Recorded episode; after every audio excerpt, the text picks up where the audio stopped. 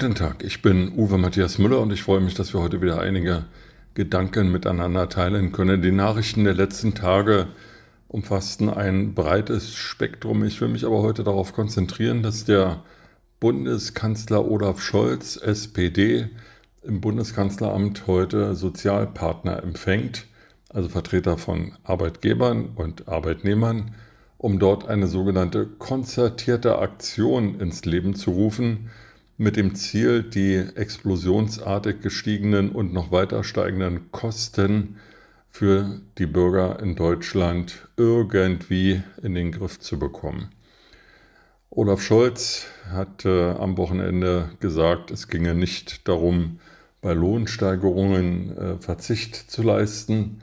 Eine entsprechende Meldung der Bild wird als Meldung einer Sonntagszeitung abgetan, was immer das nun wieder bedeuten soll.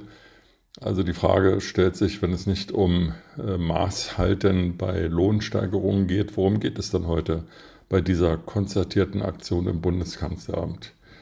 Seit Tagen weist äh, der Chef der Bundesnetzagentur Müller darauf hin, dass äh, am 11. Juli Russland die Gaspipeline Nord Stream 1 abschalten wird, um jährliche Wartungsarbeiten vorzunehmen.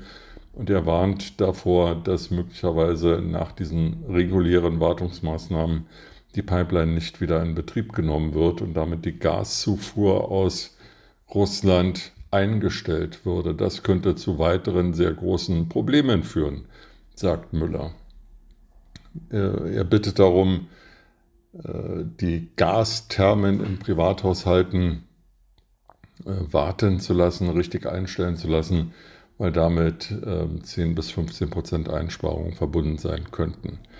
All das klingt erstmal ganz gut, aber gleichzeitig warnt, ähm, äh, warnen Handwerker, Vertreter, dass es äh, 250.000 zu wenig Handwerker in Deutschland gibt. Das sind nun nicht alles Gasthermenwarter, aber es sind eben auch Leute dabei, die sich um ähm, Heizungsprobleme kümmern. Und davon gibt es eben viel zu wenig, weil der demografische Wandel und die Abnahme äh, von Arbeitnehmern vom Handwerk verschlafen wurde. Auf der einen Seite, auf der anderen Seite wurde gezielte Zuwanderung nach Deutschland jahrzehntelang nicht ähm, gefördert, nicht betrieben. Es gab keine gesellschaftliche Akzeptanz dafür.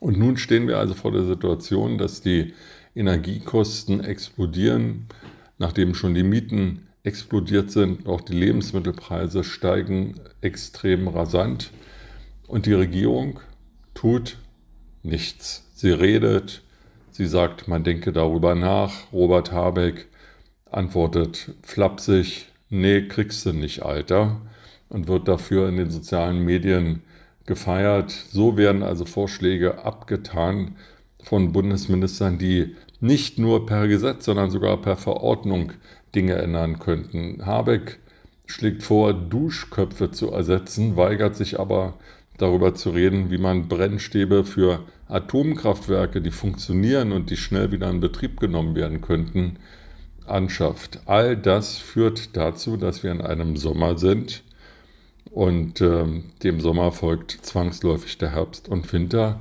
Und dann wird den Bürgern klar werden, wie teuer das Leben in Deutschland geworden ist, wie unbezahlbar das Heizen kalter Wohnungen geworden ist, dass äh, Strom möglicherweise abgeschaltet wird, dass viele Bürger nicht mehr in der Lage sind, ihre Rechnungen zu bezahlen und dann wird sich die von dem SPD-Bundeskanzler Olaf Scholz geführte Bundesregierung fragen lassen müssen, was hast du getan? Die Ankündigung von Robert Habeck, Gas aus Katar zu besorgen, ergebnislos. Es gibt kein Gas aus Katar.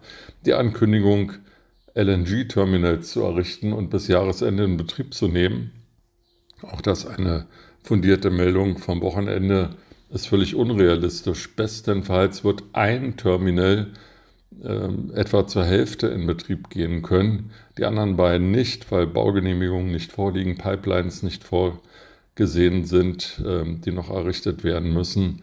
Also es wird dieses Flüssiggas, das äh, Gaslücken auffüllen sollte zum Jahresende in dem Maße nicht geben, wie Robert Habeck sie angekündigt hat. Also, wo sind die Lösungen und wo sind die Ideen? Gleichzeitig warnt Bundesfinanzminister Christian Lindner von der FDP davor, äh, es könne keine weitere Staatshilfe geben, weil die Schuldenbremse eingehalten werden müsste.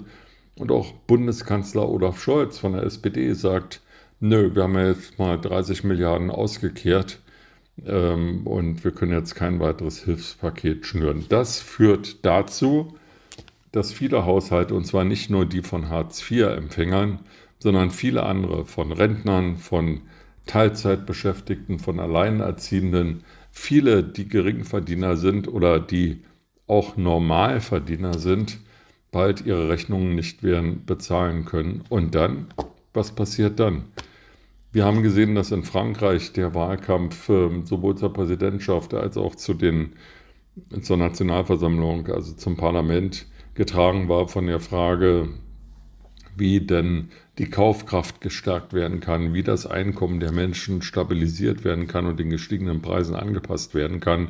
Dort hat es dann praktische Vorschläge und praktische Umsetzungsmaßnahmen sowohl vor als auch nach den Wahlen gegeben. In Deutschland diskutiert die Ampelkoalition munter vor sich hin und sagt, ja, wir werden mal darüber nachdenken oder man muss darüber nachdenken.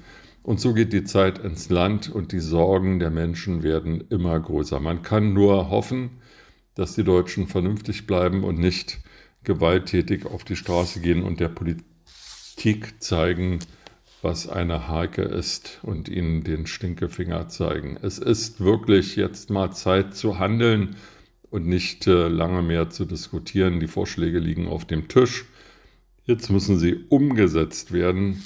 Und äh, der Bundeskanzler von der SPD, Olaf Scholz, der äh, Wirtschafts- und Klimaminister Robert Habeck von Bündnis 90 Grünen und der Bundesfinanzminister Christian Lindner von der FDP sollten sich mal zusammensetzen, entweder am Bundeskanzleramt oder in Schloss Meseberg oder auf einem Campingplatz oder in einer Jugendherberge, ist mir eigentlich völlig wurscht und konkrete Vorschläge ausarbeiten, die dann auch sofort umgesetzt werden können. Die Menschen arbeiten, von denen ich hier rede, sie arbeiten bzw. sie haben gearbeitet, wenn sie heute Rentner sind und sie haben ein Recht darauf, dass die Politik die Fehler, die die Politik seit vielen Jahren, ja Jahrzehnten gemacht hat, nämlich sich in eine einseitige Abhängigkeit von Russland und von dem autokratischen Herrscher Wladimir Putin zu begeben, dass die Politik diese Fehler nun auch ausbügelt und äh, dafür sorgt, dass die Menschen nicht verelenden und in Not geraten. Mit diesen Gedanken in den Tag wünsche ich Ihnen eine gute Zeit